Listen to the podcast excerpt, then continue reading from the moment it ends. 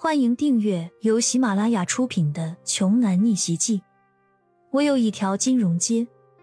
作者：山楂冰糖，由丹丹在发呆和创作实验室的小伙伴们为你完美演绎。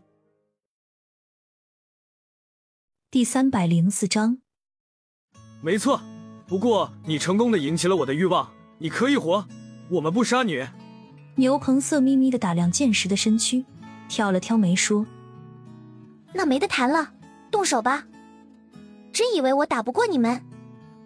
剑石重新摆出进攻的架势，只是骄阳可以看得出来，剑石的气势已经远不如刚才了。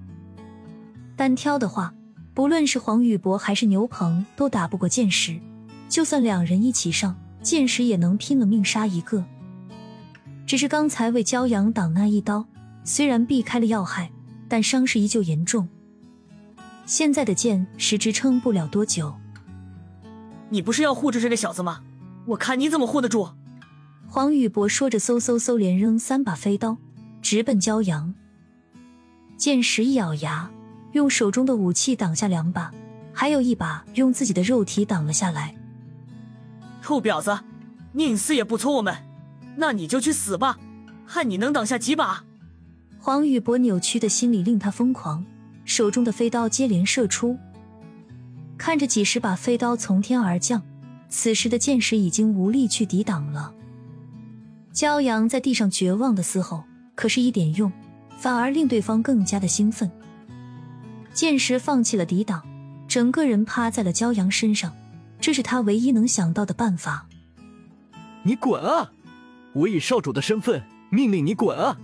我求求你了，你走吧！骄阳无力的吼叫着，眼睁睁的看着活泼开爱的剑石在自己面前死去。剑石趴在骄阳身上，轻声说：“没事，我早就预料到这一天了。最后还能陪你们玩舞，挺开心的。谢谢你。”不，层层层的几声，伴随着骄阳的嘶吼，一把把飞刀插进了剑石的背部。你。你们是禽兽，要杀就杀我一个就好了，为什么还要这么玩弄剑石？骄阳痛苦的质问道。黄宇博和牛鹏杀了人，却丝毫没有感觉，反而笑着说：“为什么？因为我们比你强大。这个女人不识时务，跟我们都好，现在被刺成了刺猬，玩都没得玩了。因为比你强大，因为比你强大。”短短六个字在骄阳脑海里来回碰撞。过去自己没钱，总是被有钱的人嗤笑、嘲讽、看不起。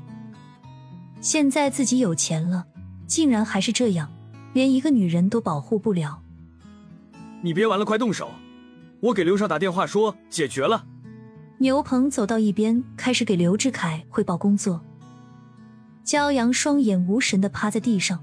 黄宇博一脚将剑石的身体踢到一边，呸了一句：“晦气。”然后对骄阳说：“现在，谁还来救你？”说着甩出一柄飞刀，潇洒的转身。没有帮手的骄阳必死无疑。只听“叮”的一声，一声清脆的金属撞击声响彻整个森林。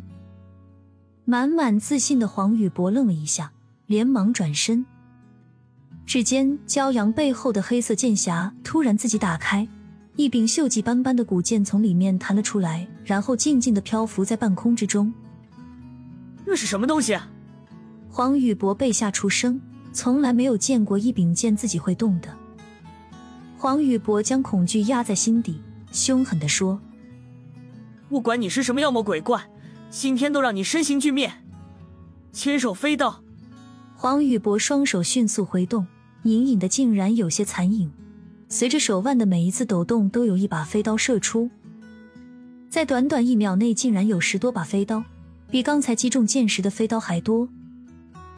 子吧！黄宇博怒吼。又是一连串的碰撞声响起，所有的飞刀全部被古剑挡了下来。骄阳失神的看着面前漂浮的飞剑，伸着唯一能动的手想握住它。他心里有一句话一定要握住它。终于，骄阳扭动着身子握住了这柄古剑。